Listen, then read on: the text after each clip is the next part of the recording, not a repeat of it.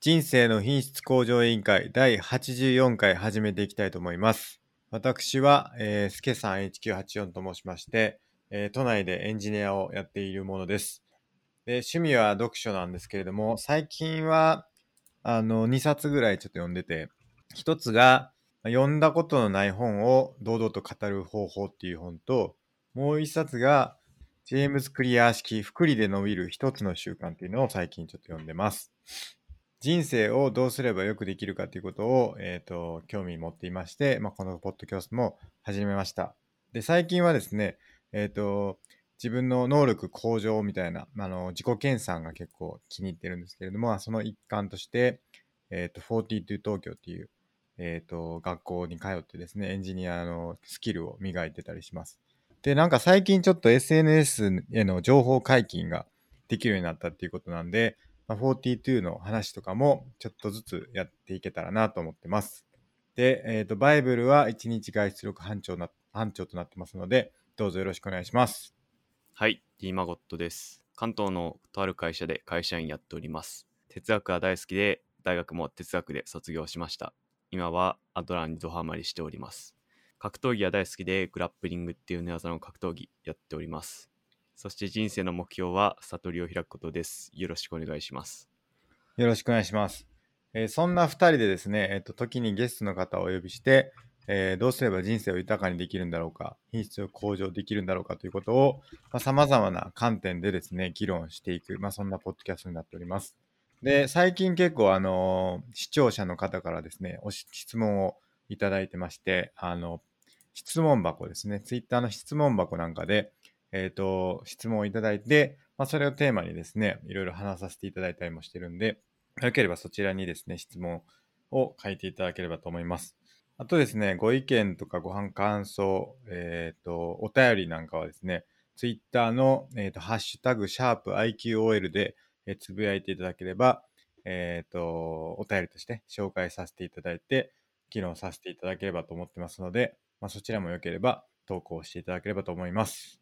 で、あとですね、YouTube の方でもライブ配信、毎週水曜日の9時ぐらいからですね、あの、ライブ配信をしてまして、まあ、そちらもぜひ見ていただきたいなと思うんで、えっと、YouTube でですね、あの、人生の質向上委員会で検索して、えっと、チャンネル登録をしていただければと思います。で、えっと、Twitter のアカウントはですね、IQL2019 というアカウントでやってます。で、最後に公式サイトですけれども、公式サイトは、scrapbox.io スラッシュ IQOL というサイトの方にですね、各回にどんな内容を話したかということを、えーまとめてますので、まあ、そちらも見ていただいてですね、あの気になるところを、えーっと、聞いていただければと思ってますので、どうぞよろしくお願いします。以上ですかね。はい。じゃあやっていきましょはい、う。なんかありますか真帆さんは。なんか、そうっすね。蚊に刺されてすごい足がかゆいです。今ですか今です。蚊取り線香炊いてますか家炊いてないですね。どうするんですかもういつ刺されたか分かんなくて、はい。ちょっと待つしかないですね、これは。 バッテン作ってますかバッテン。あれ、本当に効くんですか、バッテン。いや、聞かないと思います。なんだ。バッテン作りますよね。やっぱり蚊に刺された時は。なんかす言われてますね、それ。いや言われてるっていうか、あの、学小学校の時とか、や、よくやりましたよね。ああ、そうですか。やんなかったですかなんか知ってはいたんですけど、周りではそんなに、あ の、やってる人いなかったかな。し、し、知るとかじゃないですけどね。なんていう か、ほ癖みたいなもんですよね。癖なんか、うん。なんか腫れてたら、バッテン作るう。ああ、癖みたいな感じですけどね。ちょっと北海道はその文化なかったかもしれないですね。蚊がいないですかひょっとしたら、北海道には。いるんですけど、そのはいバッテンでギュッてやるのは別にやってなかったですね。それはどうなんでしょうかね。全国区だと思ってるんですけどね。ああ、違ったかもしれないですね。なるほど。はいそうなんだ。僕は、あの、中学生の時とか、山ん中が部活の、なんていうかな、特訓場みたいになってて、はい山ん中なんで、蚊めっちゃいるんですよね。はい。だから腹筋してたらめっちゃ蚊に刺されたっていう思い出がありますけど、えそんなことなかったですかその虫トークでいくと、うん僕の中学高校も山の中にあって、はい。あの毎年カメムシが大量発生するんですうよ、わ、ね。嫌だ。で結構いろんなとこに転がり込んでることがあって ちょっと大惨事になることがたまにありましたねやばいっすね。はい教室とかで、なんか発生したらやばいっすね。そうですねあとなんかこう窓とかの間にも結構いたりとか、はいは結構大変なことになってましたねカメムシってあれ、いつ匂い発するんですかいるだけじゃ匂わないですよね。あーまあおそらくちょっと調べてないですけど多分危険を感じたらだと思いますああ、じゃあ、スカンクとかと一緒なんだ。多分そうじゃないかなって思いますねカメムシはいつ、どのタイミングで匂い出すんですかはい調べてみますかやっぱ危険を感じた時って書いてますね。えあのーちなんていうんですかね、あの、ね、あの、草にいましたよね、よくね。ー、ほうその辺に生えてる雑草にはい生えてましたけど。はいはいカメムシ嫌やな。僕もあんま好きちゃうわ。で好きなん人いるかな、カメムシ。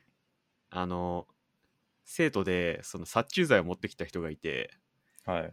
でこう窓の間にいるあの北海道か二重窓なんですよね北はい海道、はいその窓の間にいるカメムシに向けてプシューってやった人がいて、はい。はい。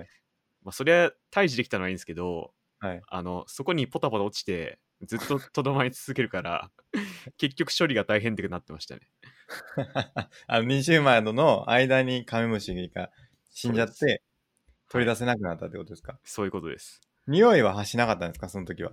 あー走ってなかったかなでもなんかう潰すとやっぱ良くないんで臭いんでそうね。はい近々、もうさ、長らくカメムシの匂い嗅いでないかもしれないですね。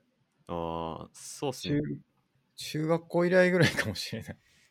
東京とか都会にいたらそんな見ることないかもしれないですねそうかもしれないですね。でもいますよね。なんかたまに見見る気しますけどね。あ本当ですかうん。ふわっと来るんでね、逃がしますけど。はいうん。嫌ですね。か、かゆいの収まりましたいや収まってないですねちょっとまずいっすね、それは。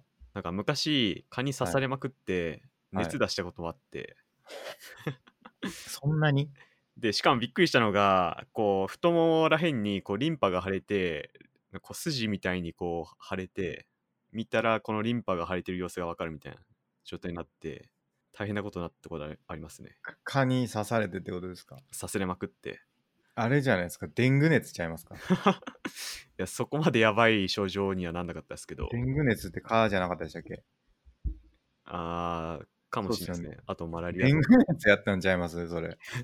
日本でデング熱とか聞いたことないですねあ、そうですか。はいでも過去に2014年国内にデング熱とかって書いてますけどね。え2019年もいる。ー、でも症状はもっとやばいと思いますよデングデ熱ングは熱だと。はいなんか、ブラジルかどっかだったかな。なんか蚊を絶滅するようにこう改良してはいはい放ったらそれが なんか生き残っちゃったみたいな話ありましたよね、最近。えなんか品種改良じゃないですけど、ー、はいあの、なんか絶滅していくように、その遺遺伝子、これだ、遺伝子組み換えされた蚊を野生に放ち、撲滅する実験が失敗みたいなやつ。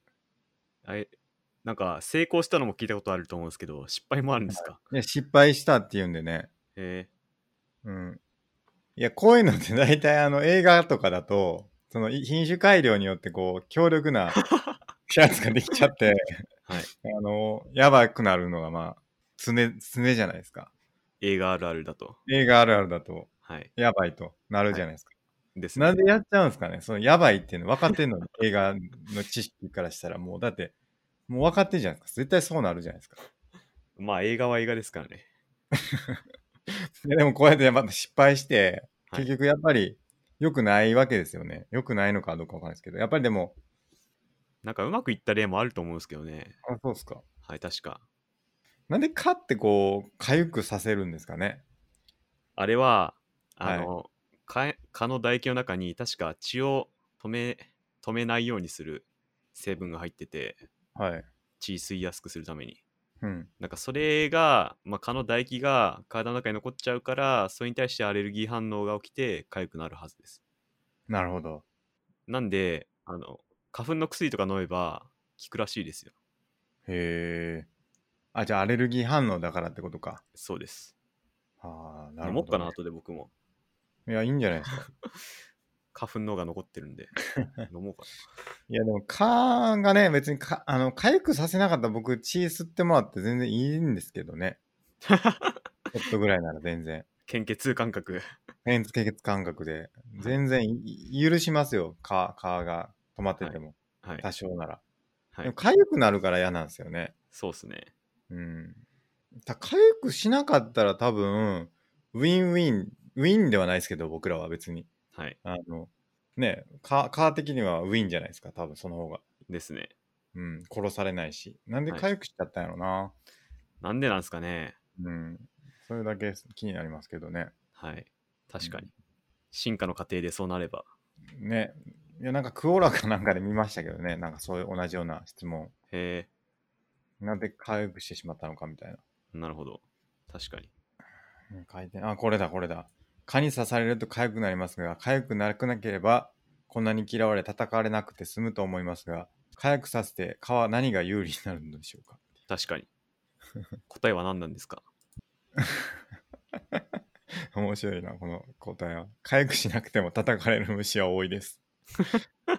ですので、どうせ叩かれるなら、血液を水圧する、水圧くするために痒くします。とかなるほどまあそんな完璧な答えはゲットできなかったってことなんですかね言ってあーあ、でも痒くなるのは蚊にとって有利なのではなく、蚊に刺されることをできるだけ避けなければならない人間側に有利ってなるとほど書いてるのもなかなか面白い。ああそういう目線かうん、確かになるほど。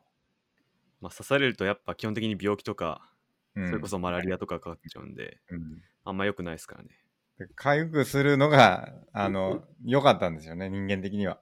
なるほど進化の戦いの歴史ですね進化の戦いですね、これは本当に。はいじゃあ、孫さんのかゆく、かゆみも収まったところでやはっていいきましょ。はいうじゃあ、えっ、と、お便りコーナーいきましょう。はいじゃあ1つ目いきますはい、お願いします。 5つ目、今年もあと4ヶ月ですね。とても早い、えー新型コロナの影響で、お二人は人生の品質について何か考えましたか私はお金について考えました。雇用と働き方がいろいろと変わりそうですね。とのことです。なるほど、ありがとうございまありすが。とうございます。コロナで考えた品質か。ありますかよく言われてるのは、オフィスがいらないんじゃないか説。ありますね。なんか結構撤退してる会社があるらしいですね。ありますね。あるみたいですね、どうやら。はい。あと、あれですよね。あのー何そのオフィス撤退と絡んで、どこでいてもいいってなるじゃないですか、結局。はい。だから都内にいる必要がないっていうのがありますよね。はい。みんな。別に、都内ってやっぱり家賃も高いし、まあ便利かもしれないですけど、物価も高いし。って考えたら、どこでも働けるんやったら、なんか物価の安い自然がいっぱいあるところで働いた方が、うん。まあ気持ちいいし、はい。あの人生にとってもいいんじゃないかっていううん。ことはありますよね。どうですか孫さんは引っ越さないですか僕、理想の1年の過ごし方は、うん。夏は北海道にいて冬は関東にいるが理想だと思うんですよね関東ですかはいあのはい雪がないんではいはいはい。すごい便利関東じゃなくてもいいんじゃないですか別に。あーじゃなくてもいいと思いますね確かに冬は沖縄とか。それでもいいですうん、夏は北海道、冬は沖縄、い、いじゃないですか。やんないですか。やりたいっすねうん、やりましょできないかなう。うん、仕事です孫さよんねもあれですもんね。仕事がね、リモートワークじゃないから、そうですそれがちょっとネックですよね。はいまあ、それ僕がもできリんなモらートワークじゃないから、はい移動できないですけどね。そうっすねうん、もう完全にリモートじゃなくても、月に何回かしか来ないんだったら、はいまあ何回かだけなんかこう来るようなはいその普段は地方というかあの全然違うところで暮らしててその来ないといけない時だけ新幹線とかで来るっていうのも全然成り立ちますよねありえますよね、多分ね、いいっすねそれでもうん、それでまあなんかあの地方活性化じゃないですけど、はいなったらいいいいですけどねなんか、うんうん、なりそうっすね何が不便ですかねあの東京じゃないとうーんまあそうっすねイベント系あー例えば確か僕ならそのライブとか格闘技が好きなんでまあコロナでそもそもできないですけどね。ちゃいましたけどでもなんか見に行くとしたら東京ばっかなんで確かそにこはあるかなって思いますね確かにね、リアルイベントっていうか、はいまあ、なんだかんだ東京優先じゃないですけど、東京にいたら、とりあえずやってるみたいなのはありますよね。はいなんだかんだ。その僕らの、僕のその42もね、東京でしかやってないから、はいあの、なかなか、今はね、リモートでやってるから別の場所からでもできましたけど、はいコロナ前だったら全然無理だったんで、あの、オフライン前提で教室に絶対通ってくださいっていう設定だったんで、まあそれだったらもう絶対無理ですからね。そうっすねうん。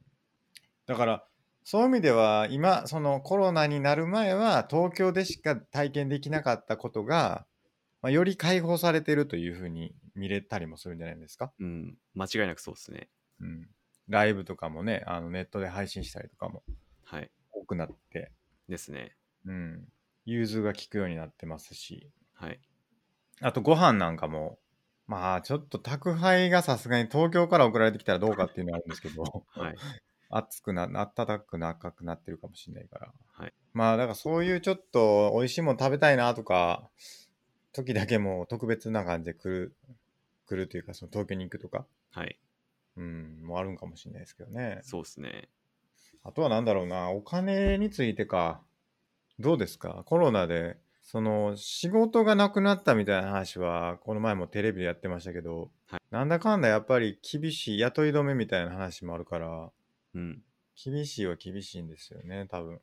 ある人はあるらしいですねやっぱりあの僕は幸いそういうことはなかったんですけどそうですね、僕もなかったですけど、はいなかったっていうか、僕は転職したから、そのタイミングちょうど。はいやっぱでも、どうだろう。コロナでちょっと新しく採用は止めとこうとかはあったかもしれないですね。やっぱなんだろう世界的に経済が落ち込んでるんではい。あんまりポジティブじゃない方ネガティブな方に影響が大きいのかなっていう感じはしますそねうですよね。なんかはい特に飲食業界がやっぱり打撃を受けてましたもんね。そうですねうん。まあ、あとはその、今も GoTo でやってますけど、旅行業界とかはいですか、観光業界とか、外国人をターゲットにしてる業種とかが結構、その外国人というか、その外国からの日本訪問はい客をターゲットにしてるような業種なんかは結構打撃でかいですよね。そうですねあの北海道まさにそうではい。北海道の温泉街登別とかうん。洞爺湖とかむちゃくちゃ外国人が多いんですよはいはい、はい。僕もちょっと話したかもしれないですけど行ったら周りの人本当中国韓国とか、うんうんあと欧米の人もいたかなオーストラリアとかうん。なんかそういう人ばっかで日本語喋ってる人があんまりいないんですよね周りに、はいはいそんくらいあの外国からの観光客が多かったんで逆にその今コロナでそういう観光客が減ったと思うと多分むちゃくちゃ厳しいと思いますね今うん。確かに。どうなってるんだろはい、う。ニセコとかもめっちゃ多かったですけどね。冬ですけど。ですよこれうん、はい。まあなんか、まあ人によっては、ちょっと嫌がる人もいますよね。そういう兆あ候ー。はいあの、なんて言うんですか。その、外国、 まあ、本当これって一人それぞれだと思うんですよね。はい外国に来た感じがするみたいなのが、はいポジティブに捉えられる人とちょっとネガティブみたいな人がい るから。はいちょっとひ人によるはよるですよね。だからそういう人にとっては今、あの、まあ、田舎が行けないですけどね、はい日本人しかいないそうってでいうすのをねあの好む人にとってはいいのかもしれないですけどね。はいまあでも間違いなく経済的にはすごい落ち込んでるんだろうなっていうのはありますねまあそうですね。あとはその GoTo キャンペーンなんかはやってますけど、はいなんかやっぱり、なんていうのかな、僕思ったのは、あのキャンペーンで、なんかどこ行こうってなった時に、普段、あの、払ってる額に収まるように、ちょっといいとこ行こうっていう人が多い感じがしてて、なるほどだから、安くつけようじゃなくて、高いところに、今だったらこの金額でいけるみたいなんで、そのあえてちょっと高いところに行こうとする人が結構いるんじゃないかなっていう印象を受けて、まあ、あんまり東京なんで、僕の周りの人で使ってる人はいないですけど、はい。なんかそういう人は見かけたんですよね。うん。だから、で、僕の感想ですけど、結局、高いところの旅館とかって、意外に別に GoTo キャンペーンなくてもやってけてたんちゃうかなって思ってて、ほなんだかんだ人来るんちゃうかなと思って。う。はい。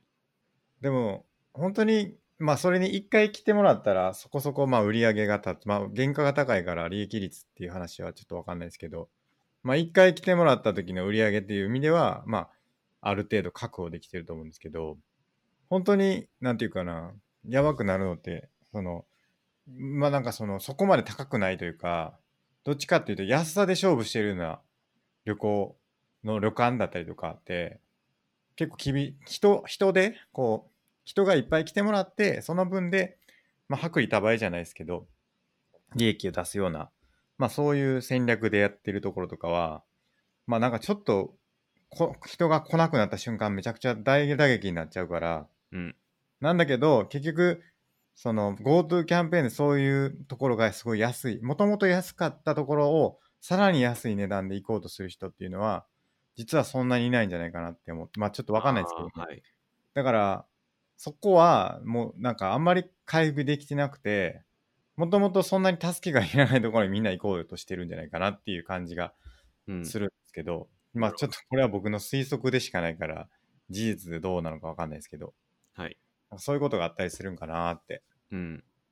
じゃあ例えば GoTo キャンペーンじゃなくてその例えばこれが飲食業界だったとして外食産業で同じようなキャンペーンをやった時にちょっと高い店に行くんちゃうかなっていううんこ。とですよね。なんか吉野家とかのあのスピードファーストフード的なところにさらに安い金額で行こうとする人ってどれぐらいいるだろうなっていうのがほう。まあちょっと僕はあんまり分かんないなっていう確かに。それはありますね。うんで本当に救わなきゃいけないのはそういうところなんじゃないかなっていうその人をいっぱい入れて薄利多売でやろうとしてるところこそうん。打撃を受か受けてるはずなんではい。み密になりやすいわけですよねいっぱい来るから結局人がそうっすね。でもその高級路線でそんなに1日なんか 2, 2組とか3組とか4組とかしか来ない旅館であればそもそも人とそんなに合わないから別にコロナ禍でもまあそこまで大きく問題にならないというか行ったとしてもそこまで感染リスクがないってなるとまあそういう GoTo キャンペーンとかなくてもそこそこ成り立っていくようなところが多いんじゃないかなと思っててうん。でしかも人はそういう高いところにこの GoTo キャンペーン使っていこうとするからなんかあんまり実は意味ないのかなって思ったりなんかするんですけどうん。どうなんでしょうかねちょっとわかんないですけど、はい。僕も詳しくは分かりません。 うん、なんてことを思ってましたけど、そういうことも確かにあり得るかもしれないですね。何の話でしたっけあそうかあコロナで何が変わったかの話でしたねはい。いや、だからそのね、厳しい業界というか業態のところの人はよりうん。どうしようかっていう感じでしょうね。はいどうしようかって感じですよね。逆にこう、恩恵を受けた業界とか会社もありますからね。ああ、例えば。ズーム。ズあーあム、社。確かに。確かに。リモート系の はい。ところはそうですよね。なんか、前助さん言ってましたけど、その、うんズームとは関係ない、ズームってなんかついた会社の男も株価が上がってたみ たいな。そうそうそう。ありましたからね。そういうことも。はい。まあでもコロナ禍でどう品質上げるかは結構大事なポイントですよね。僕らのテーマとしても。はい。じゃあやっぱ運動不足だと思いますけどね。一番問題になりそうなのは。うん。全然歩かなくなってますから、超大切ですね、運動。うん、めちゃくちゃよりこう重要度上がってると思いますよ。はい。前までだったら通勤に歩いてたはずなところがうん。歩かなくなっても家から一歩も出なくなったらマジでこうそのちょっとの運動不足解消すらなくなってますから、はい。うん、頑張ってその運動を取り入れていかないと本当に運動不足やばいことになると思いますけどねマジで。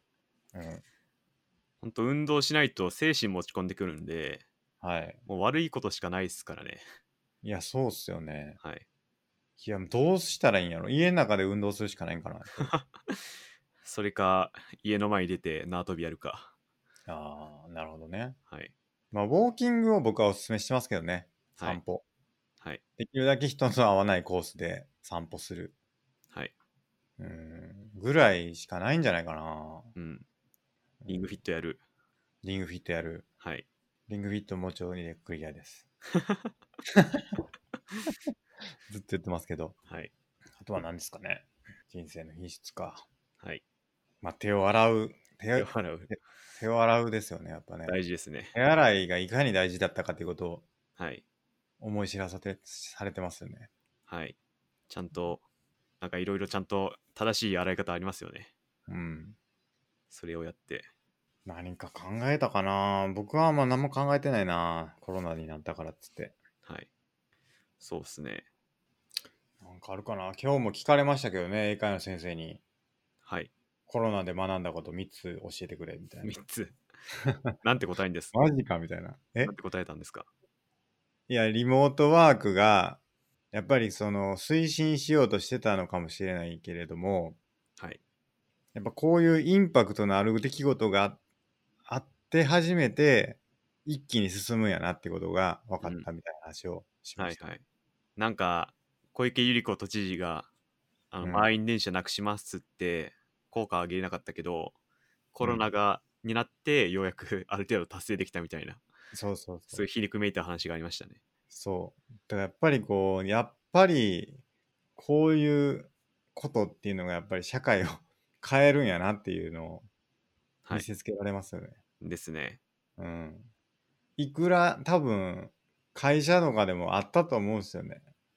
会社の中でリモートワークしたいんだっていうのをすごく言ってる現場の人がいてめっちゃ頑張ってたんだけど全然会社変わんなかったけど、はいこのコロナになったから急にこうリモートワークになったなみたいな会社とかはい。あ絶対あったと思います。あうんあります思いますね。はい。やっぱり設備いるんですよねリモートワークやろうと思ったら。うん。ちゃんと投資しなあかんし、はいなんだかんだやっぱお金かかるんで、及び腰になるところも多いと思うんですよね。はいチューンでそれが一つ学び。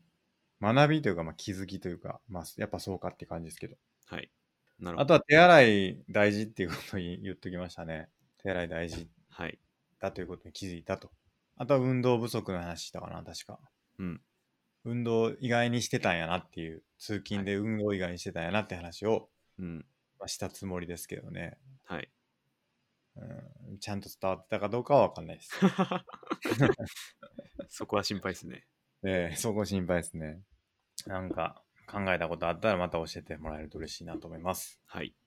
はい、ありがとうございまあすりが。とうございます。で、もう一つ、あのーお便りなんですけど、はい。感想、はい。感想いただいたんで、お願いしあまの、す知。人の方から、ちょっはとい長いところがあるんで、ちょっとさまりながらはい。いきますね。はい。えっ、と、日常で、あの、二人の落ち着いた空気感みたいな会話は、なかなか遭遇できなくて、まあ、もっと普段はバタバタしてて、で、聞き終わると、自分もその心地よいリズムになっているのがすごく良いと。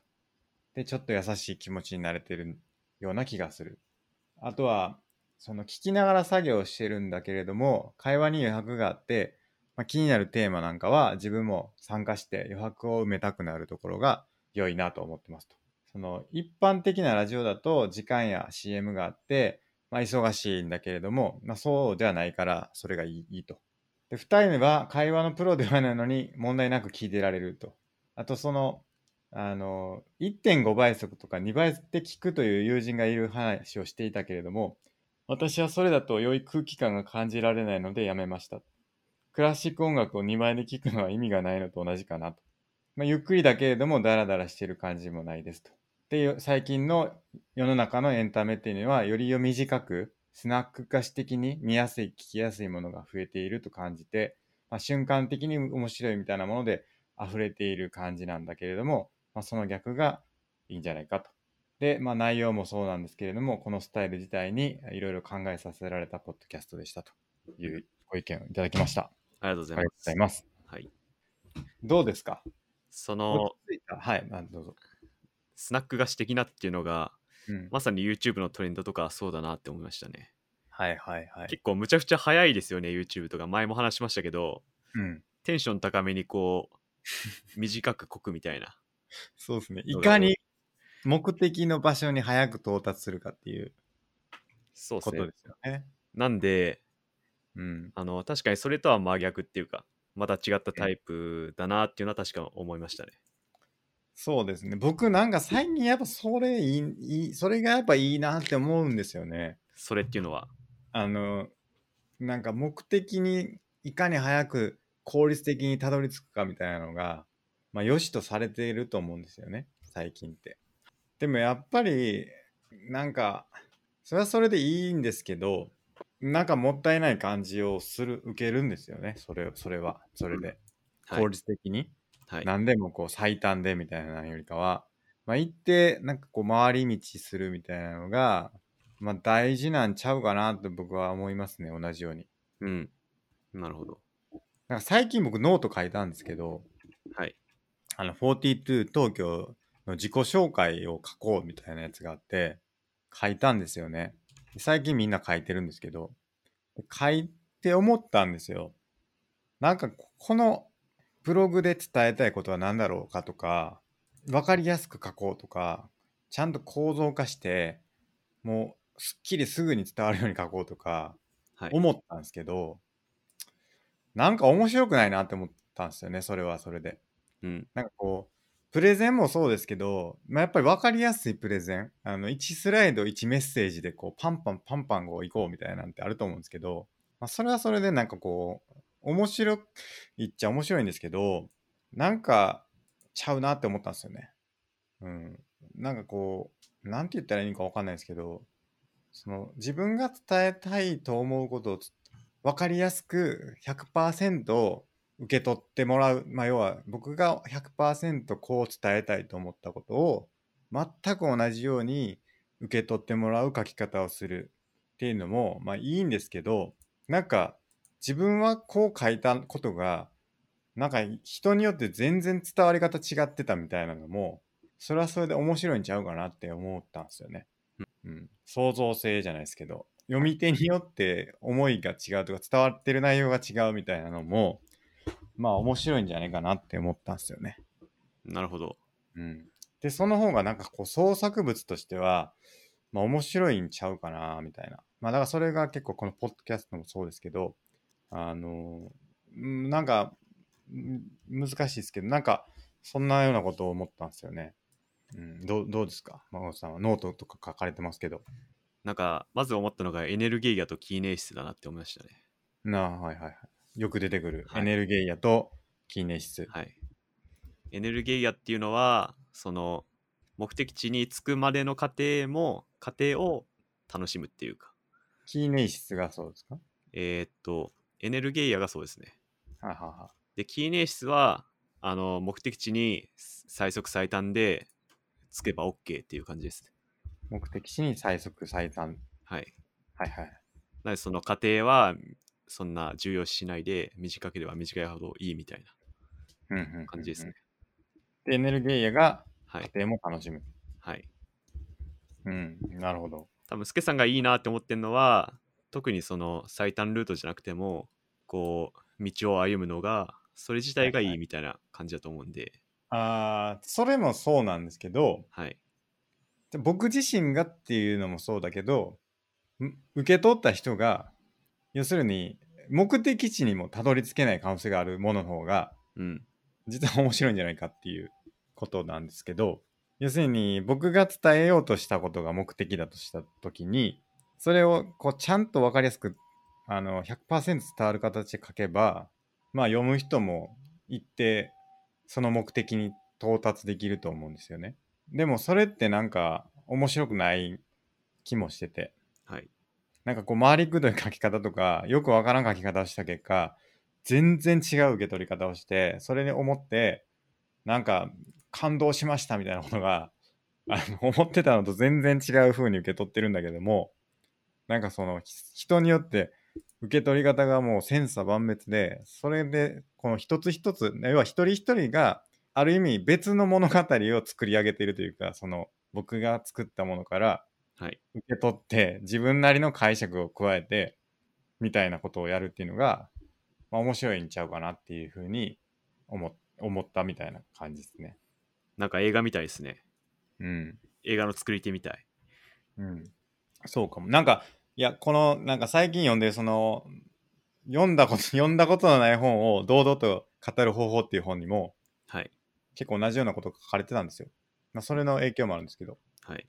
結局同じ本を読んでても、それぞれの自分の置かれてた境遇だったりとか、バックグラウンドの知識だったりとかで、全然違うように受け取るから、まあ実はもう、読んだ瞬間からもう別の人と同じ本について語ったところで、うん、それぞれの人の中にある本について語ってるから、そこっていうのは結局そこまで混じり合うことっていうのはないんだよみたいなそういう話が書かれてて、まあ、それが結構近いなって思いましたね。うんで、それをより引き起こすような文章っていうのも結構面白いんじゃないかなって思ったんですね。い意図は伝わらないかもしれないけど、 はい。まあそれはそれで読んでなんか自分なりの解釈なりなんかを生み出していくような作品っていうのも、まあ、面白いかもなって思いましたね。スケさん、そういう映画とか好きですか何ですかなんか、ジョーカーとかまさにそうだったと思うんですけど、あジョーカーは僕見てないですね、実あ、は見。てないか。はい。かなんだろうな。あの、インセプションとか、ああ、インセプションね。あの、結末をどう取るかで、まはたい印象が変わってくると思うんですけど、 あれでもなんか、最近ネタバレじゃないですけど、はい。出てましたね。あ、そうなんですか。ええ。なんか一応そのノーラン監督がはい。答えみたいなことをつぶやいてたっていうのがありました。うん。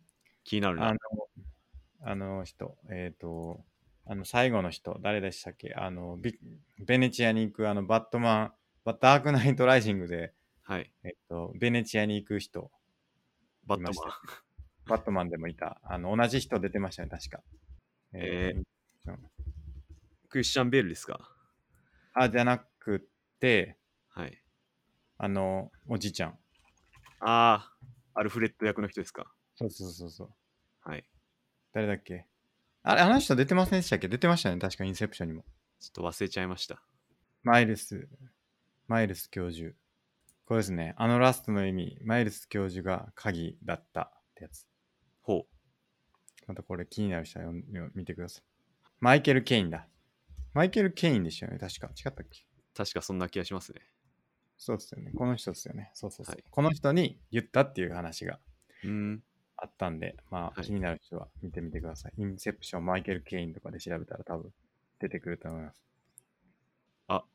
出てきた。そう。いや、解釈分かれんの僕ちょっと気持ち悪いけどな。 言ってること逆っすけど。そういうことじゃないんですか。 解釈を読み手に委ねるっていうのいは。や、そうなんですけど、やっぱ僕は解釈分かりたい。ほう。うん。気持ち悪くなっちゃうから、やっぱり。はい。あなたが考えてくださいみたいなのは、ちょっと違うかなって思いますけどね。 うん。なるほど。いや、そういう、なんていうのかな。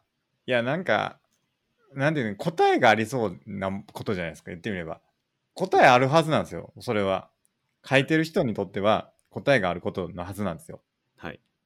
それは教えてほしいと思います。なるほどな。答えがないものか。いや、もう、なんか答えないっていうのかな、なんていうのかな。いや、結構これ難しいですね。はい。いや、例えばですよ。なんか、ミステリーというか、殺人事件的な、まあ、要は、なんつか、あれ、なんて言うんでしたっけえーっと、ルパンじゃなくて、なんだっけコナン。コナン、コナンじゃなくコナンもそうなんですけど、はい。イギリスの、あの、探偵の小説なんでしたっけえー、あれ、僕も出てこない。あーああれ、のやつ。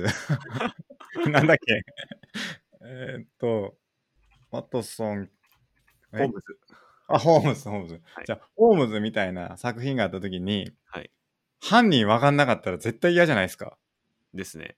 コナンとかで も、事件起きてトリックが全部説明されてんだけど、はい誰かは分からんみたいなって嫌嫌ですよね、さすがに。でも解釈の余地ってそういうことではないんですかいや、ちょっと違うんすよね。じゃあ、スケさんなんがうん、ノートバーって書いて、うん。スケさんの解釈に対して、スケさん研究家が100人出てきて、100人違う説を唱えたら、でもスケさんのシーンは一つしかないと思うんですけど、うん、あーそれはどうですかそれ全然 OK ですよ。あれ難しいな。いや、なんだろうな。難しいな。はい。なんかやっぱ数学みたいなもんに関しては、1たす1は、人によって5にもなるし、4にもなるし、3にもなるしっていうのは、はい。ちょっと気持ち悪いなって思うわけですよ。でも、スケさんの意図も一つではないんですかまあ、い意図は一つですよ。じゃあ、そこに解釈の余地があるのはどうなんあーうん確かに難しい。難しいですね。うん、確かにな。何が違うんだろうな。確かうんに言われてみると。ですかはい。ああ、やっぱでもそうか。そう、さっき言ってたのがそうかもしれないですね。と言いますと。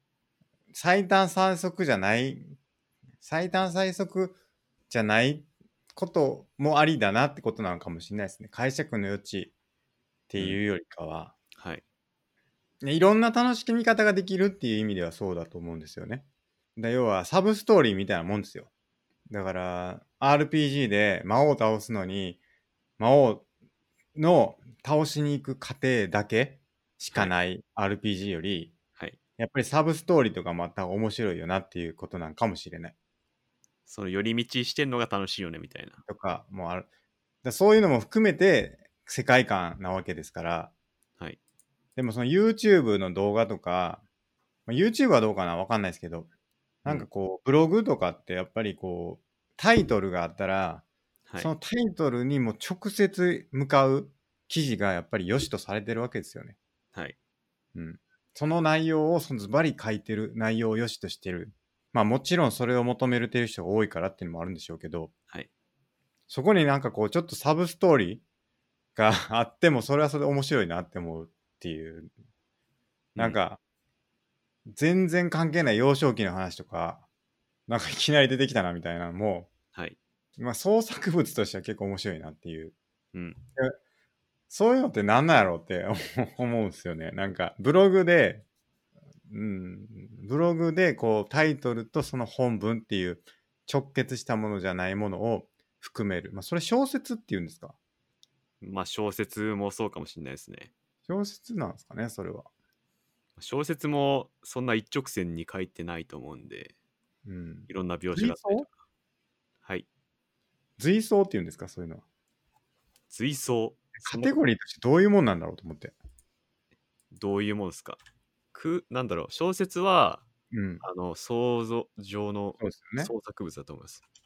いや、なんかこう、自伝みたいなもんですよね。言ってみれば。自伝うん。自伝か。自伝。自伝は自分の話。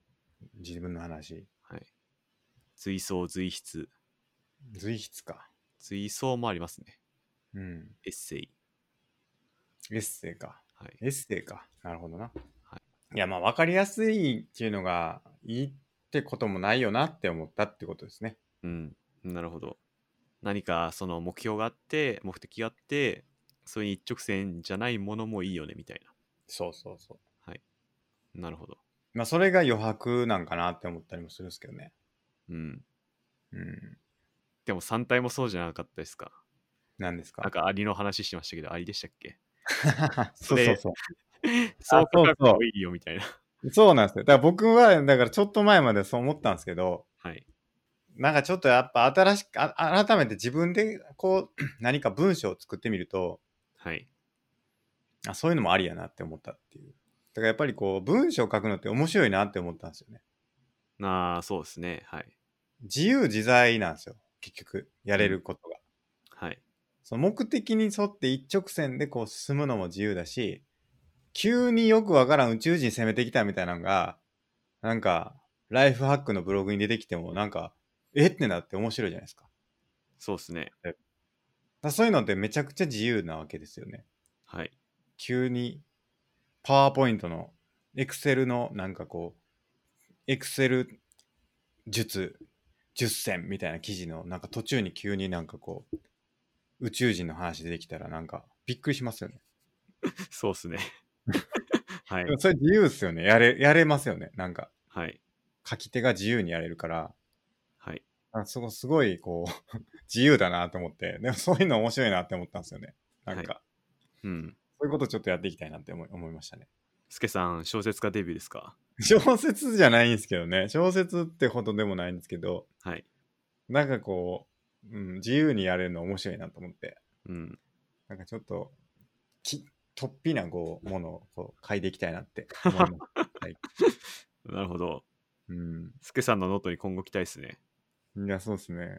スケ僕さんのノート、ほんま、こっぴなノートにしようと思ってますけど。今日のご飯書いてたらいきなり宇宙人が攻めてきたりするんです日記みたいなものですけどね、言ってみればね。よ。はい。そうそうそう。なんか、卵かけご飯の美味しい作り方みたいなの返せたと思ったら、宇宙人攻めてきた。すごいな、それ。うん、そういうの、そういう、なんていうのかな、そういうよくわからん文章ってちょっと読んでみたいなって思いますけどね。なんか、うあったら。確かに出会ったことないかもしれないですね。出会ったことないですよね、あんまりね。あの文学における現代芸術みたいな。そうそうそう。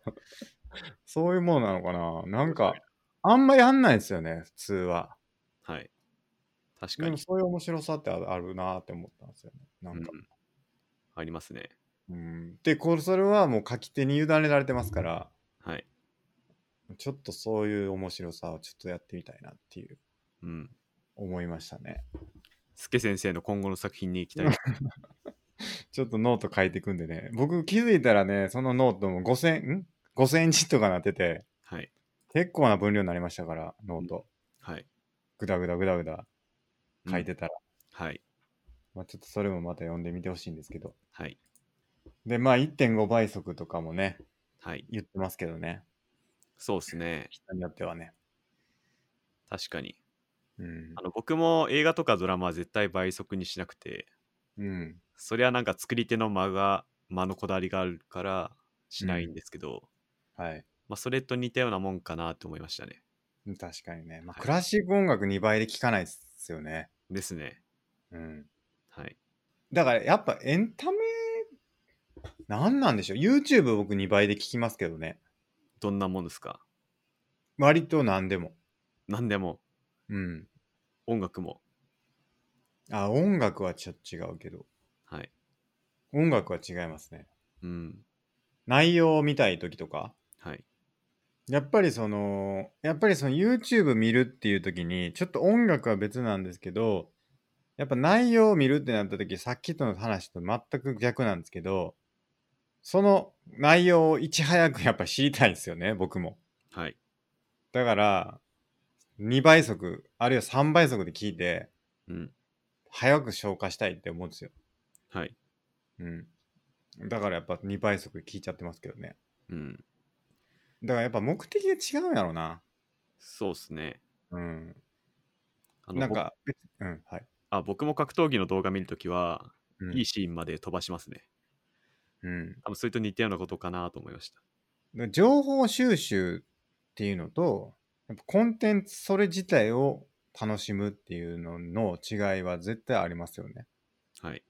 うん、で音楽とかは2倍にした瞬間失われるはずですよね。はい。でもアニメとかって2倍で見る人いるんですよね全然。いますね。うん。それはだからどうなんでしょうね。やっぱ文字情報というかそのストーリーを得る情報として受け取って楽しむっていう類の楽しみ方をしてて。うん。映像とか音楽とかはまあ二の次はい。と思ってるんですかね。まあ、その一通りストーリーを把握するのが目的みたいな、まさにキーネーシス的な考えでアニメに接してれば、そうなるかもしれないですね。うん。なんかこの話前した気するんですけどね。2倍速の話。いしたかも。や、コンテンツを2倍速で楽しめるのかみたいな話。はい。なんか前どっか、なんかの話で、あ、これか。映画の、映画とニーズ16話で、はそういいう。話しますね。ほう。この時の結論全く覚えてないです けど。なんて言ってたっけはい。なんか多分、多分この時に言ってたと思いますよ。うん。倍速の話。僕も忘れちゃいましたね。結論。うん暖暖炉の動画を見てるみたいな話をして、はい。その時に倍速で見る話をしてたんじゃないかな。この時じゃないかな。いや、でもなんかどっかで言ったはずです。どっかの回でね、倍速の話は。まあ、僕らのポッドキャストはまあ何でもいいっすよね、正直ね。そうですね。なんでうも。でも倍速で見てもあんまり見ないかもしれないですね。 はい。そんなに内容ないしな。別にその目的を達せられるんかって言ったら、 はい。どうですかね目的達せれますかね僕らポッドキャスト見て。そうですね。目的はないかもしれないですけど、はい。まあ、別に内容聞くだけなら早くしていただいてもいいですし、うん、そうです空ね期。間が、あの、良いってことであれば、そのまんまでもいいと思いますし。楽しみ方次第かもしれないですね。 スケさんはもう編集の時3倍ですもんね。そうそうそう。僕3倍で聞いてるし、はい。あの、間がいいっていう風に言ってくださってるんですけど、はい。適当ですからね、かなり。そうなんだ。まあ、あの、まあはそんなにこう、めっちゃ意識してやってるわけじゃなくて、はい。あの、切り張りしてるわけなんですよね。あの、ちょっと間空いてんなとか、ちょっと相づち多いなとかっていうのを、あの、ちょっと取ってるだけなんですよね、はっきり言って。はい。だから、間を変えてはないんですけど、まあだから、喋り方とかかもしれないですね。一連の喋ってるところではあんまり切らないから、はい。まあ、喋る速度とこがちょうどいいのかもしれないですね。そしたら。それか、スケさんのなんとなくの編集がすごいいいとこに収まってる 可能性もものすごいセンスあるってことですか、僕が。かもしれないですね。ああ、なるほどな。はいその発想はなかったですけど。ププロじゃないけど、問題なく聞いてられるっていうのはすごいですね。ありがたいですね。ありがたいですね。なんか僕らたまにプロなのかたまにこういう意見いただきますよね。あなんあー、あかり、ましたっけ喋りがうまいみたいな。本当ですかたまに。ありましたっけはい。なんかそういう意あったか見な。あとなんか台本作ってんのかなみたいな。ああ、それは聞きましたね。そんなこと一切ないんです けど、台本はないっすね、全く。台本あった方がいいんかなって思うんですけど、それこそそれがだから目的になっちゃいますから、そうですね。それ話すぞって。で、それをどう話そうかとか、わかりやすく伝えようとか、そういう方向性になっちゃいますから、うん、それもいいんですけどね。なんか僕はどっちかっていうとそのライブ感じゃないですけど、あの、やっぱ対話なんですよね、これは。やっぱりうん。僕と孫さんのバトルなん で、はい。バトルあの、ソクラテスなんですよね、やっぱり、マゴトさんが。はい。で、僕が名もなきギリシャ人なんです よね。ギリシャ人はい。うん古代ギリシャ、はい。うん。で、こう、やっぱソクラテスに疑問をぶつけて、こう、やっぱり戦っていく、はい。サンバ術、はい。ちょっと披露してもらおうっていうのが、うんやっ。ぱこの、ポッドキャストの、あの、醍醐味というかね、あの、はい僕の 醍醐味なんで、はい。やっぱそれをやっていきたいなっていうのはありますね。こう、ライブ感を大事にしていくみたいな。うん。あの、やっぱ対話で戦っていきたいとうん。思ってます。はい。ありがとうございます。はい。ありがあとうございまの、す。すごい聞いていただいてありがたいなと思ってます。はい。ぜひ、引き続き聞いてもらえればとはい。思います。はい。じゃあ次行きましょうか。えー次読みます。えー質問箱ですね、これは。あ、そうですか。えー毎週楽しみにしています。居心地がいいとはどういうことなんでしょう対象が職場だったり、趣味、人間、その場の空気など、あらゆる全てに通じます。ただ、リラックスだけでもないかと、ないかとも思います。なぜ居心地がいい、自分はそう感じるのか、何が自分にそう感じさせるのか、スケさん、D マゴットさん、そんなこと考えたことありますかとのことです。なるほど。はい。どうですか、真帆さん。もうこれ答え言っちゃっていいですか出た。出た答えあるパターン。はい。答えあるパターン来たな。あの、スケさんの意見を聞かずに答え言っちゃっていいのかなっていうのが毎回心配なんですけど、あー、ちそょうでっすかと。スケさん先になん か、あねー、じゃあ、 確かに僕いつもどうすかって言ってるから。はい、あーちょっとじゃあ僕の意見を言いますか。はい、うーん居心地がいいとは何かと。居心地がいいとは何か。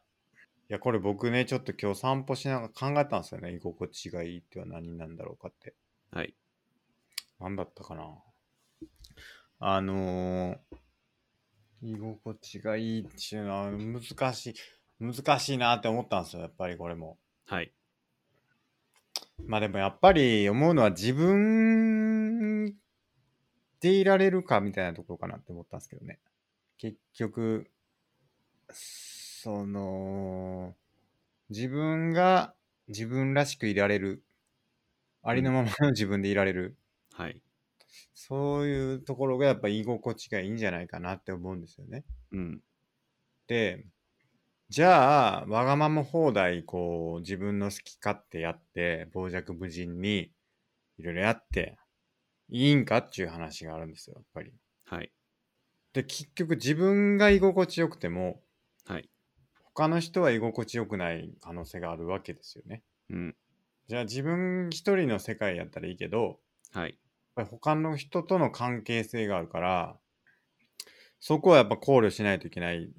で、そこのせめぎ合いで、一方の人が居心地よくなろうとして、うん。他の人も居心地な良くなろうとして、でも、それが全員共通じゃないから、他の人の居心地のいい行為が自分にとって居心地が悪いっていうので、あ、ここの世界。で、それがこう多数派になったりなんかして、自分がすごく居心地の悪い思いをし続けるとなると、もう居心地悪いわけですよね。うんだから、うん、そこの違いというか、居心地がいいと思う状態が同じ人なり環境なりで集まってれば居心地が良いのかもしれないですね。うん。で居心地いいって結構人によるところあると思うんですよね。やっぱだから結局そこのさっきの話じゃないですけどこれが居心地いいんだっていうのは人によって違いますからはい。その感性が似てる人同士がやっぱ居心地がいい環境なのではないでしょうか。うん。なるほど。何かありますかちょっとうん。僕はそう思いました。なんか基本的にはそういうことだと思いますね。うんうん。あの、所属感であり、あと心理的安全性だと思います。うんうんうん。自分がその、その場にいていいんだっていう、その場のメンバーであるっていう所属感と、うんうん、そこで、あの、ありのままの自分を振り振る舞っても、えー特になんか、害されることなく、みんな周りが受け入れてくれるって思えることが居心地の良さだと思いますね。うんで、スケさんがさっき言ってた、あの、それでなんかぶつかってしまって、例えば傍若無人に振る舞って、うん他の人とこうぶつかるっていうことがあれば、そこはなんだろう、その、一人じゃない、自分一人じゃない、みんなにとって、うんより良いやり方っていうのは、また別問題として考えて、あの、いわゆる私たちの、我々の幸せっていうものを考えていかなきゃいけないのかなとは思いますね。うんはい。ぶつかってしまうときは。はい。そう。だから、いや、結構これ、うんなん、なんて言ったらいいんかな。その、ぶつかるのが居心地いい人もいるわけですよね。そんな人いますいや、いると思うんですよ。結局、ああ、それはライフスタイルが歪んでると思います、歪んでるんですけど、はい。で歪んだ人もいるわけですよ。世の中には。はい。ライフスタイルが。だかはい。らそこで居心地よく感じられるかっていうのは、うん。ある、あるんですよね。やっぱ結局。いや、なんかみんながみんな素晴らしい人間だったら、居心地いいと思うんですよ、みんな。でもそうじゃないから居心地悪いんですよね、うん。多分はい。実は。はい。だから、どうなんでしょうね。だから、その、あの、オンラインゲームで、ちょっと今思ったのは、はいあの、オンラインゲームで、チートする人がいるじゃないですか。はい。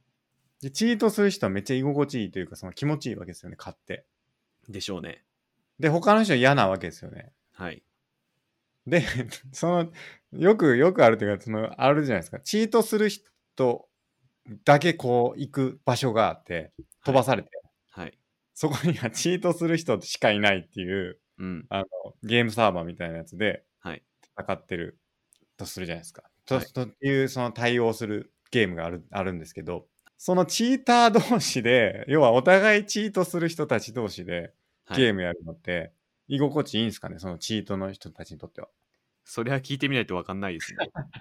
どうなんだどういう気持ちなんだろうと思う。さっきの、だから要は、ぶつかることが、その、心地が、居心地がいいと思ってる人たち同士ではい。集めたら、ぶつかりめまくるわけですよね、要は。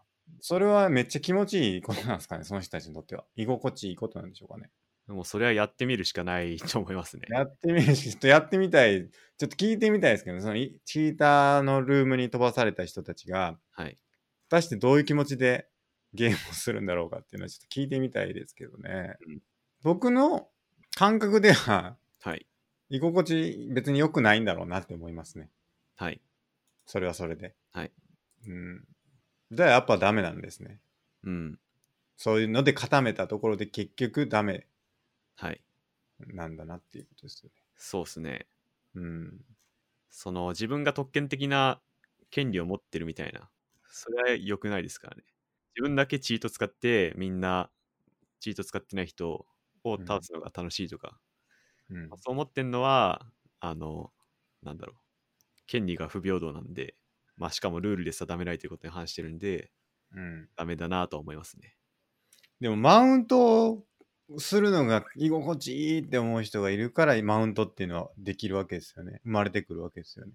で、そのマウントされたら居心地悪いっすよ。やっぱり。マウントされたくないっすもん、やっぱり。人間。でもマウントしたい人がいるわけですよ。どうしたらいいですか、まず、マウント取るのは、うん取るのが楽しいっていう人は、ライフスタイルが歪んでますね。歪んでるけど、その人がいるから居心地悪いんですよ、僕らは。ああ、それは課題の分量したらいいんじゃないですかね。ほ自分の考え方を変える。う。どうするんですか、そのマウント取りたいのは、その人の問題であって、うん、自分の問題ではないと考える。考えたら居心地よくなるってことですか なると思いますよ。そうかな、はい、まあ、それか、そういう人とは離れる。はいはいはいあの、岸井さんも言ってましたね。土足うでん課題に振り、踏み込んでくる人とは、うん距離を置距離こをう置くとはい。距離を置いた方がいい。だからそれで居心地を良くしようってことですね。はいで、さっきちょっと話してましたけど、その心理的安全性みたいな話があって、はい。うん、心理的安全性って結構難しいですよね。はいや。っぱりね。でも結局それもアドラー的に言うと、なんだろうな。その、結構同じこと言ってるんですよね、アドラーも。うんうん所うん。属感っていうのもほぼ同じことだと思いますね。うんはいその、言いたいこと言える関係性みたいなはい。のも結構大事だと言われてるんですよね。やっぱ心理的安全性においては。その、すごく平和で、喧嘩とかもなくて、あの、なんていうのかな、穏やかな環境であったとしても、はいやっぱり何か溜まってるってことはあるわけですよ。だから要は、表面的にはすごく居心地よさそうなチームに見えても、はい。実はお互いちょっと言いたいことがあるけど言えてないっていうはい。関係性っていうのは、うん。実は居心地良くないんでうん。すよね。うん。だからその我慢してる状態みたいなのがうん。あるのは良くない。居心地悪いんじゃないかなって。前の話じゃないですけど、分かってほしいとか、主張せずにエアリプでこう、なんとなく伝えようとしようみたいな、はい。そういうのも居心地悪い原因になるし、うん。正しく主張的に伝えて、お互いに建設的にあの意見交換して、お互いが思ってることが分かるっていうのが、まあ、結構居心地の良さになるんじゃないかなっていう気がしますけどね。マウント取り合うとかじゃなくて、はい。あの単純にこう言いたいことをちゃんと伝えて、あ、そうですか、分かりましたみたいな話のこうやり取りができるっていうのが、まあ、居心地良さにつながると思うんですよね。うん。間違いない。まあ結局それもアドラーなんですよね。あの、マウント取るって上下の関係を作ろうとしてるので、そういうのじゃなくて、ちゃんとみんな横の関係を作りましょうっていうことだし、どっちがなんだろうな、いいとか悪いとかじゃなくて、これからどうすればいいかっていう、この、うん、まあそうですね。まあ、将来志向的な建設的な考えを交わしましょうっていうことだと思うんでうん結局アドラーなんですよね多分うん、まあ確かにね。まあやっぱアドラーレベルってこの前も話しましたけど、はいアドラーレベルの高い人たち同士はは居い心地がいいのかもしれないですね。間違いないです混ぜちゃダメだと思いますけどね、割と。混ぜるな危険。いやでも、あれか、レベル高い人からすると別にアドラーレベル低い人は別に何とも思わない。課題分離できてるから、何とも思わないからいいのか。それそれでちゃんとカウンセリングしていけばいいのか。そうですね、うん。まあ、僕もあのアドラーレベルを上げてきてやっぱ世の中に結構アドラーレベルが低い人はいると思うんで、あああの人大変な人生送ってんなみたいなねなるほど。それで思って終わりみたいななるほど。だからそこに居心地の悪さを感じることがあまりなくなっていくわけですね。アドラーレベル上げていくと。そうですね。自分までこう、ネガティブになっていくってことはないですね。なるほど。だはいから居心地悪い人がいても居心地悪くならない。素晴らしいですね。はい、そうですね。居心地悪い人といてもいいわけですから。まあ、程度によると思いますけどね。ムッとしないわけですからね。そうですね。そう簡単にはしないですね。まあでも確かに、まあそうっすよね。やっぱり。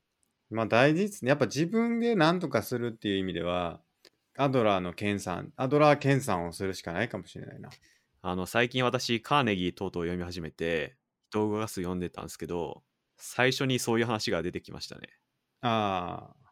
人を裁くな、人の裁きを受けるのが嫌ならとか、うんうんうん他人の強制をするよりも自分を治す方がよほど得であり、危険も少ないみたいな。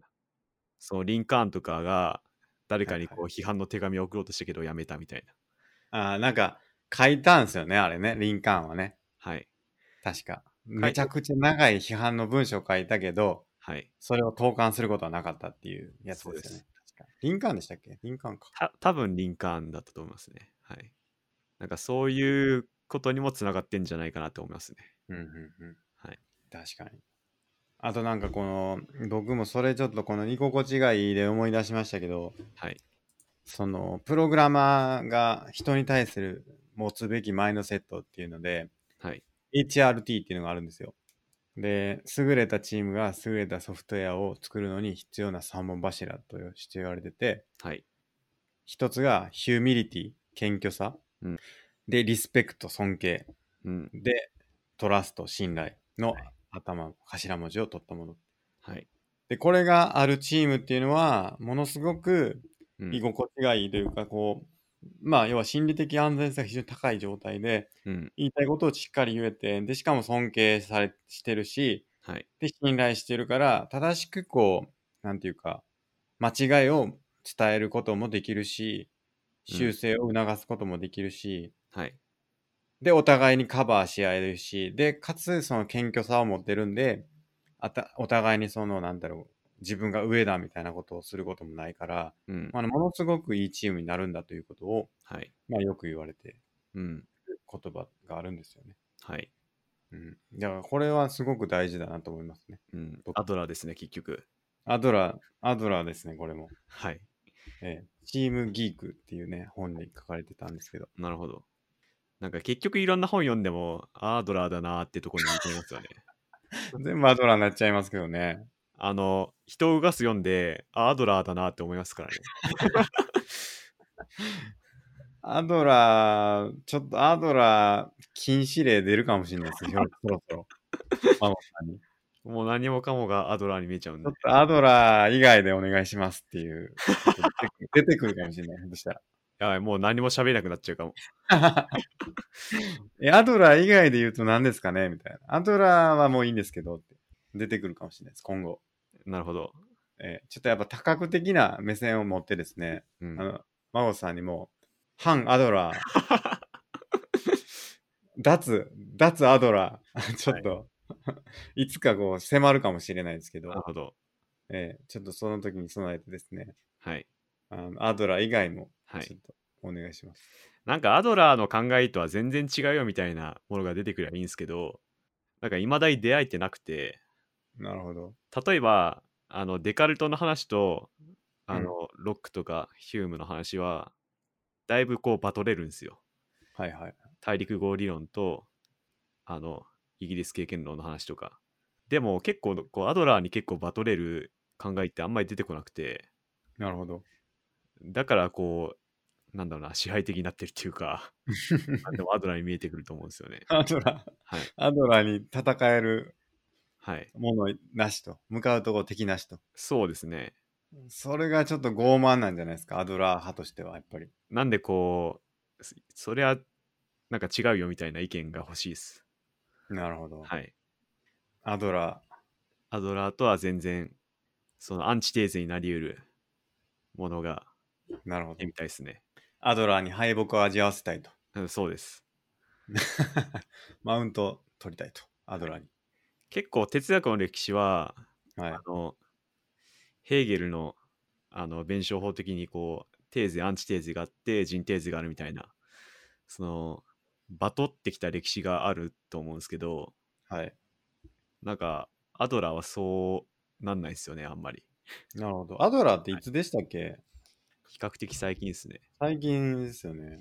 まあ、でもアドラーも結構こういろんな研究者とかそれこそ野田さん岸見さんとかがうんなんかいい感じにこう付け加えて発展してきたんですけどけどアドラーのそのもの考えは否定してないんですよねうん。なんかそれがアドラーのすごいなって思いますねじゃあ、アドラーは、なんていうのかな、戦わないですよね。戦わないで徹す底ねして戦いを避けてる感じするんですよ。はいはい要は、結論を出さないというか、ある意味で。それずるいなと思います けど。なるほどうん、例そえればは自分で考えましょうみたいな。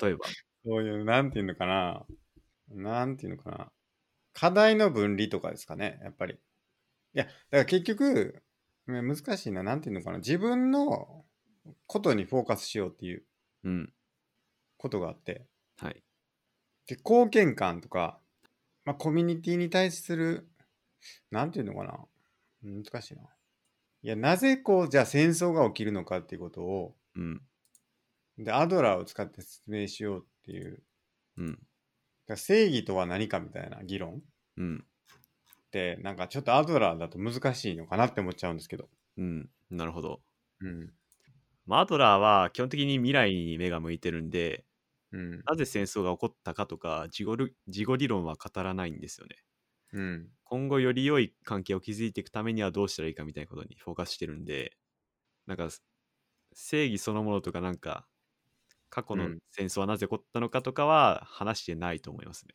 うんなんでだ今か後らはい具体的にどうすれば我々はいいのかっていうところに目が向いてると思いますでそのだから結局どこどこの国とどこどこの国が今戦ってるっていうのがあった時に、はそれをじょうどう解決したらいいんだろうかっていうことに対してアドラーははいどうすべきだと言ってるかみたいなところって、うんなんかあんまなかった気するんですけどうんどうでしたっけ、まずなんか国とか結構スケールがでかいことは言ってないですねうん、そうっすよねはいなんか割と僕のイメージですけど、そのやっぱ哲学者って普遍的なことというか、絶対的なものを探そうとする人がはい多いイメージがあって、まあそれを真理の探求なんかもしれないですけど、うんってなってきて、で、それをかつじゃあ前日の問題に対して当てはめて考えようとするから、はい。割とこうスケールが大きくなっちゃうというか、うん。でそのスケールが大きいことに対してこうですって言うと、いやいや、それは違いますよっていうふうに結構批判が起きやすい。でも、自分個人の問題とかって、はい。その人だけの問題だから、うん。その人しか、なんていうか、答えを出せないわけですね。他の人が、いや、違うんだって言ったところで、いや、でも私はこう思うんですよって言ったら、もうそれをそれ以上否定することはできないから、はいそのなんか個人の問題に落とし込んで、で、じゃあ自分がどうしたらいいんだろうかっていうことをうん。考えさせるのが、まあ、アドラーの得意領域で、はい。そのなんか世界一般のとか世間一般の人がどうすべきとかっていう共通指針みたいなのを打ち出すみたいなことをうん。あんまりしないのかなっていう感じがああー、はい。しますけどね、なんか。まず基本的にアドラーは個人心理学って言われてるんで、うんその一人一人に向き合うっていうのを大事にしてますね。そうですよね。はい。で、どうやだどからじゃないかな。うやって向き合うかは、あの、もうカウンセリングの領域になってくると思いますけど、うん。基本的には勇気づけをしようっていうところだと思います。うんうんで、なんか一般的な指針としては、なんだろう、課題の分離をしましょうとか、結末の予測をしましょうとか、うん。うん。なんかそういう話はまあいろいろしてる気はしますね。うんうんうん。いや、だからその、割とこう普遍的なアドバイスというか、はい。っていうのは強いイメージがありますけどね、アドラーは。だから確かにそうだわっていうふうに、その共感を持てるはい。アドバイスなり、生き方なり、ライフスタイルの選択だったりとかっていうのは、はいなんかすごく納得感があるんだけど、はいなんかそういう生き方とは違う、その、やっぱ道徳、倫理的なところの答えを出すみたいな、うん。うん、ところはあんまないっていう話ですよね。多分アドラーは、うん、その、永久不変の真理はどうでもいいって言いそうですね。 そうですよね。そうですよね。だから、その部分でやっぱりバトルが少なくなるんかなって思いますけどね。だからそこに対して考えることは意味がないんだっていうふうに、はい。ゆなある意味ちょっとそういうふうに見えて、なんかちょっとなんか逃げてるんじゃないんですけど、いやでも俺が知りたいのそこやねんけどなみたいなのがあったりするかなって思いますけどね。うん、なるほど。そうですね。でも結構実存哲学とかも結構そういう似たようなこと言ってると思いますけどね。なるほど。はい。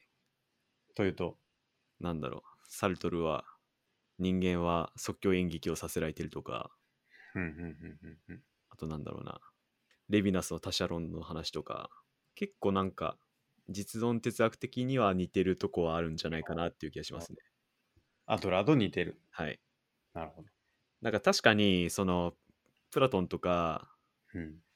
あのデカルトとかに決めと比べるとちょっとなんていうか種類が違う気がしますね。うん。はい。確かに。なまあ、より実践的ですけどね、なんか、アドラーそうはで。すね。うん。はい。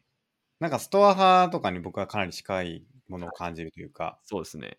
うん、明日から使える哲学みたい な、そういう感じしますけどね、なんか。そうですね。まさにそういうところに手が向いてると思います。うん。はいなんかそういうのって失われてたっていうのが、一時期あったっていう話があって、はい。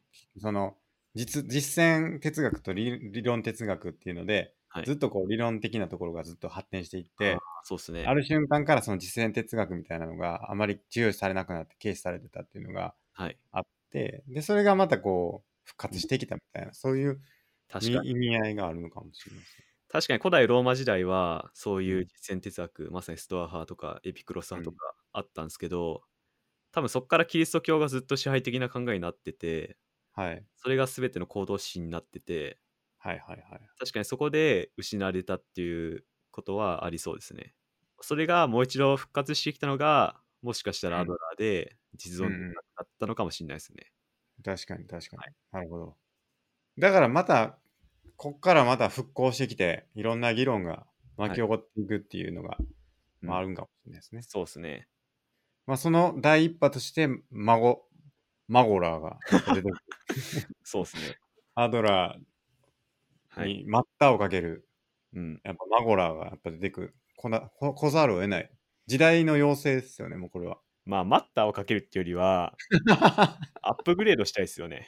アップグレードして。多分野田さんもアップグレードしてると思ってて、はいはいはい。なんか全然アドラーの現状、まあ翻訳されたもんですけど、読んでると、結う構んまとまってないんですけど、うん。結構な んかつらつら書いてる感じなんですけど、野田さんの本とか読むとやっぱすごいまとめられてて、さらに野田さんなりにこう瞑想を取り入れてみて、それがアドラーにフィットするんだみたいなうんうん、うんうん話を展開してて、アップグレードされてってる感はありますね。なるほど。はい。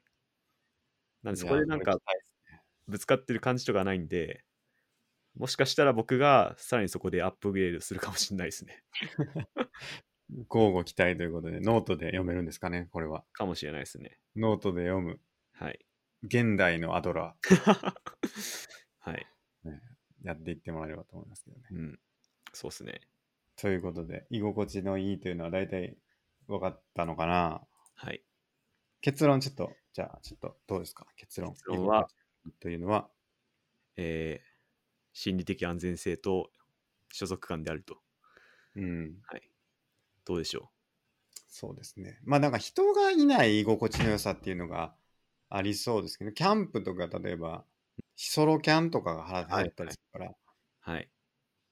やっぱでもそれはあれなのかな、やっぱ人付き合いにない、とらわれないとかっていうのもまあ一つあるんかもしれないですよね。なんかそ、うですね。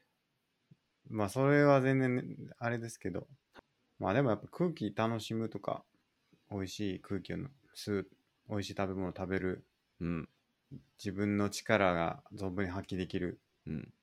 まあ、一人でいるのもまた居心地の良さであったり、場合によっては一人でいても居心地が悪いってこともあると思うんですよね。うん、そうっすよね。はい。それもまた、あの、一人だからいい悪いって直接はつながらないのかなとは思いました。確かに。はい。まあちょっと何か何かしらのヒントになったのであればよかったなという感じですかね。はい。はい、ありがとうございます。はい。ありがとうございます。じゃあ、ちょっとあんま時間があれですけど、はい。どうしますかちょっとなんか一つ話しますかメインテーマいきますえー、メインテーマいきますかあの僕4つくらい案を書いたんで、すけさん、一つどうぞ。あちょっと一番上いきますか。一番上、じゃあ、ええすけさん読んでください。えーっと、一番上のテーマが、土井善晴先生から生き方を学ぶと。はい。どういうことですか、これは。最近、ツイッターで、はい土。井先生のあの画像っていうか、キャプチャーが流れてきて、うん、なんか卵を割るんですけど、こう卵同士をぶつけて、あのどっちが強いかなと思って、こうバトルさせて、で、何連勝できるか楽しんでくださいと。で、土井先生が最後に何でも楽しものは楽しむものですみたいなことをおっしゃってて、あ、これいいな、みたいな。いや、いいっすね。はい。まず、知らない人いるかもしれないんで言っとくと、土井先生っていうのは、あの、料理研究家ですかね。そうですね。多分。はい。で、まあ、いろんな番組で、土井先生が料理を作ってる番組があるわけですね。はい。で、その時の、あの、卵、焼きの時にこれをやったってことですか。はい。これやったことないですね、僕。っていうか、ありますかいやー、ないっすね。そんな卵を使うことないいや。いや、そうそう。だから、普通の家庭って、1個とか2個じゃないですか。はい。卵割る時はい。 3個とか使わなくないですかまあ、なんだろう。それ こそ、卵焼きみたいなことをやれるなら3個。とか頑張って3個くらい。いかなみたいですよね。はい何連勝ってちょっとやりすぎっす よ。な。まずね。はい。 うん割りすぎ。割りすぎ。土井先生割りすぎですっていうことを僕は言いたいですけど、はい。まあそれは置いといて、確かにこの考え方は素晴らしいですよね。これじゃないですか。まさにこれだと思います、僕。うん。あの、卵を割って材料を得るっていうのが目的なわけですよ。はい。でもそれを家庭を楽しんでいくわけですよね。はい。で、これがまさにエネルギーや。はい。土井さんのエネルギーやだと思いますけどね、僕には。見えますけどそうですね。はい。えーまさかそこで戦うとはっていう、宇宙人出てきたみたいなのと一緒だと思うんですよ、これ。マジで。はい。料理番組やと思って見てたら、なんかいきなりバトル始めたぞって、バトル漫画出てきたっていうようなうん。ことですよね。これですね、僕が目指したい姿は、土井先生、やっぱ土井先生やったんやなっていうこと が、やっぱりわかりますね、これで。うん。うん。なんか、スケさんもこの前、ブルシットジュブのとこで、はい。なんか楽しみを見つけるみたいなこと確か言ってた気がするんですけど、そのはい。ブルシットの中で、はいはいはなんかそれにも通じるなって思いましたね。い。ですよね。作業がつまんねえと思っても、うん。ちょっと見方を変えて、こう、何でもものを楽しむんですっていうことで、うん、楽しみを見つけるみたいな、そういう姿勢、ほんといいなって思いました ね。いや、これほんとすごい、すごい発想力ですよ、これ。何個卵割ったらここに行き着くんやろうなんて僕思いましたもん。まあスケさんも結構割ってると思いますけど、いや、僕全然割ってないです。多分、土井先生めっちゃ割るんやと思うんですよ。はい。あの、料理、料理教室とかで。ああ、でしょうね。僕だけその、卵割る過程をそんなに苦だと思わないわけですよ。でも、土井先生クラス、クラスの何万個とかで、1日はい。わあそんな割らへんか。まあ、割ってたら、さすがになんか考えるんでしょうね。はい。どうやったら楽しめるやろうかってうん。考えたんでしょうね。はい。で、そこで土井先生はブルシットジョブにせずにはい。楽しむ方に行ったと。うんこれは素晴らしいですよね。やっぱ僕が素晴らしいっていうのもおこがましいですけど、すごいなっていうそうっすね。思いますね。はい。いや、いいいいですね。これが一つ目。で、二つ目もあるんですか、二つ目は、い土井先生の、その土井先生の LINE スタンプができてたと。あ、買いました、僕、速攻。使ってますえ使いましたね。使いましたね。結構なんか、シュールなんですよね、正直。だから特にタコさんウインナーがえあタコさんウインナーが歩いてるのがあって、それ爆笑しましたね。これ何これこれいつ使うんだろうみたいいな。や、これマジで、いつ使う これすごいな。いや、これ結構使いどころないやつ多いっすよ。そうっすね。うん。あのお味噌汁びっくりとかこれもあんま使いどこないですねこれ使いどころないの多いですよ。はいおにぎりいるとか。マジで。ピンポイントすぎますよ。そうですねうん。はいいや、これ、土井先生が選んだんかな。気になりますねその、明日はゴミの日やで、とか、はいこれを入れて、他の入れへんかった。なんかこれどれぐらい候補あったんやろうなっていう。それか、ひねり出したのか、どっちなんやろうって。この候補がそのもうマジでなくて。候補が山ほどあった中でタコさんウィンド歩いてる中で入れて選んだらこれすごいっすねそうそうそうなのか、はいマジでなさすぎてタコさんウィンナー歩かせとけみたいになったのが、どっちなんやろっていうのは、はいすごい気、しかもこの土井さん笑ってるだけのやつとかね、文字とかもなくて、ありますねうん。たこれ目玉焼きのやつとかやばないですかこれマジでこれ何を伝えたいのかもちょっとパッと分かんなかったですねこれこれは、だって、タコさんが歩いてるやつ以上に、なんていうかな、やっつけ仕事ですね、これ。言ってみればそうですねうんこれはなんか、はい僕やったら目玉焼き1個にし ますもん。あの、はい5個、5個連なってますけど、この目玉焼き。はいなんで5個なんやろって いう。1個でよよかったんちゃうかな。で、確かにで、しかも、このお肉かな、お魚かなの流れで、はい目玉焼きかなでよかったと思うん ですよ。なるほどなんで、これはなんか文字とかもないって、なんかこう間違えて入っちゃったみたいな そう感じじゃないですか、これだけ。はいこれぜひ買ってほしいですね、みんなに。そうですねうーん。いいわ、これ。ツッコミどころすごい多くて。うん。本当にすごいな、これ。うん、僕、一回だけ使って、よろしいやんしか使ってないですね。出番がまだ 少ない。 僕、あんま LINE をそんなしないから、ああ、そうか。うんちょっとなんか料理界の松岡修造みたいな立ち位置になってきますよね。ちょっ と。なるほど。うん。確かに、結構みんなネタ感がありますね。ええうん僕は応援応援していきたい。応援していきたいっていうのもおこがしいおこがましいですけどね。はい。ずっとファンでね、やっていきたいですけどね。そうですね。ヤッホーとかね。すごいな。いいっすね。手を洗う とか。うわこれいいな、やっぱり。はい。で、こう3つ目が3つ目が、あの、スケさんが前話してた塩結び会。ああ、はいはいでそれを、あの、土井さんが話してて、はい。はいはい。あの、塩結びは全ての料理の基本っていううんうんうん。なんかそこで言っててあすごいなって思ったのがあの家庭の料理で形を整える必要はなくてうんあの大きなものがあってもいいし小さくあってもいいしみたいなうんうんなんかそれでへ変に自分を縛ってこうやんないでもうそれそれでいいじゃんみたいな感じうでんうん書いてて、これがまさになんかありのままを受け入れるにつながるようなうんうんすごいいい考えだなって思いましたね。うん。いや、そうですよね。い、や、土井先生のね、いい、いいんですよ、その、塩結びもそうですし。はゴローンってなってますからね。はい、あの三角形になってないです から。はい、ゴローンってなってますから。はい、あのーなんだっけな、美味しいものの周りっていう本を書かれてて、土井先生がね。はい、これすごい良かったです。エッセイというか。なるほど。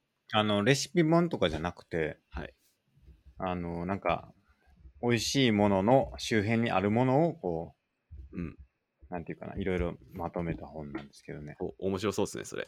うん。調べてみよう。エッセイ的なもんですかなんとか、エッセイま、なんかいろんなものとかことに関して、まあいろいろこう、考えを述べてたりする感じですかね。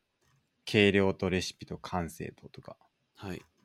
洗い物から学んだこととか、ほ季節を感じること、信じることとか、う。うーん、うん。なるほど。面白いっす。面白かったですね、これは。はい非常に。なんかたくさん出てくるな。なんか料理本がたくさん出てきますね。土井先生の。はい。土井先生の僕が一番おすすめしてる本は、はい。えっ、と、どれだっけな。えっ、と、前紹介しましたよね、確か。しましたっけあ確かね、紹介したと思う。土井善晴。土井善晴。うんこの一番初登場回の時に紹介したかな。ほあ、これこれこれ。あの、土井善晴の定番料理はこの一冊っていう、う。うーん。この本ですね。なるほど。これが非常にもう僕がフル活用してる本では、あの、唐揚げなんかもこれ見て作ってますし、はい。で僕のこの唐揚げは結構みんなに人気なんですけど、はい。完全に土井先生の,、はあい。の教えの通りやってますから。なんか理論がね、やっぱ書いてるっていうのが前も言ったと思うんですけど、いいいいところなんですよね。なんで、唐揚げは先に、えっ、と、小麦粉からまぶすかとか、っていうの書いてるんで、はい。まあ、小麦粉が水溶性で、その衣というか、その、何ですかね、その、だしに、だしっていうかな、その、なんていうの、下味つけた、まあ、そこに水も含ませて、あの、揚げ物すると、やっぱり、あの、乾燥するから、水を結構しっかり漬け込むんですけど、肉に。で、その水がしっかり漬け込まれた、えっ、と、肉に、あの、水がよく溶ける小麦粉をまずまぶすことによってその水をしっかりこう封じ込めるあの封じ込めるというかそのにあのしっかりこうまとわせることができてでそのちょっと水っぽくなってる周りを片栗粉をつけることであのまあ膜を作るとその小麦粉の周りによりこう南南溶性のえー片栗粉をまぶすことによってあのそれを揚げるとカリッとこう水を内側に封じ込めた上で、えーカリッと周りをあの揚げることができてうんすごく美味しい唐揚げができると、なるほど。そういう、まあ、理論が書かれてるんですよねこれ素晴らしいいい本ですねこれいつか食べに行かないとダメですね、これは。いやーお願いします唐揚げ。来てくだはいさ楽しみにしてます。い、ええ美味しいですよはい。唐揚げ、い、やー土井先生面白いですねやっぱりそうですね。なんか土井先生のもう一個ぐらいツイートあった気したけどななんだっけな面白いツイートですかはいそれは知らない。いいにしたないんだろかななんかで最近っすよう最近。ちょっといいねいいねちょっと見ていこうあ、そうめんの、ああ、そうそうそう。これ これこれ。これです、これです。そうめんを湯がいたお湯を捨てるときのポイント。えーシンクに流すときは、シンクの神様に、ごめんなさいって言うてから流しなさい。びっくりするからね、暑いから。そうです ね。らしいです。そうですね、がやばい。これ、あの、アナウンサーの方かなが、うん みたいな。こうやってシンクに流すときは、シンクの神様に、ごめんなさい、言うてから流しなさはい。い。もろ関西弁ですからね。はい。かあの、土井先生ね。そうですね。あの、あんま受けてないときが一番面白いですけどね。 ちょっとボケてるけど、ボケてるつもりない気するけどな、なんか土井先生は、なるほど。ね。マジで言ってると思うんですよ、これ。はい。あの、そうめんの神様。はいあ、。シンクの神様か。はい。で結構そういう話出てくるんですよね。なんか。うん。そうなんですね。なんか、そういうのがやっぱ多いですね。で、さっきのぶつけて、あうの、んバトルさせるで、土井先生自身がそういうツイートしてて、は時い。々ものすごく強い卵があります ってツイートしてますね、あるんでしょうね。はい。何百連勝するような、はい。えー卵。 懐かしいな。なんかあの、あの、なんていうか、松のさ、松のあの葉っぱみたいなのあるじゃないですか。松松でしたっけ松ぼっくりのはいはい。あの、二股に分かれてるやつで、こう、バトルするやつやりましたよね。ちっちゃい頃。ああ、なんか草でいろいろやりましたね。うん。はい。あれ、松じゃなかったっけ松の葉じゃなかったっけえ針葉樹の針の、あ、そうです、そうです。ああ、針、それでもやったかもしれないですね。いや、あれに近いなと思って。はい。こういうやつね。うん。なるほどう。ん松相撲か。ほう。こういうのをやっぱ取り入れていかないとね、日常生活に。はい。うん、そうですね。なんなんかじゃあちょっと次までにはい。バトルさせていきま しょう。僕と孫さんで。何かを。何をバトルしたか、日常生活で。はい。ちょっと考えておきます。そうですね。仕事中も、あ、これうん、かったるい仕事だなって思っても、そうそう何かそう楽しみを見つける。書いておきますね。それ、ちょっと次回忘れないように。はい。 2020年09。0909何をバトルしたか発表 する。これでわかりますかね多分わかると思います。うん、まいですね。はいよし。じゃあそれをちょっとやりましょはい。う。まあ今日はそんなところですかね。そうですね。はい。 1時間48分。よ くよく笑いました。本当土井さんのスタンプね、ぜひ皆さん買ってもらえると嬉しいなと思います。はい。はい。じゃあ、本日もありがとうございましたあ。りがとうございました。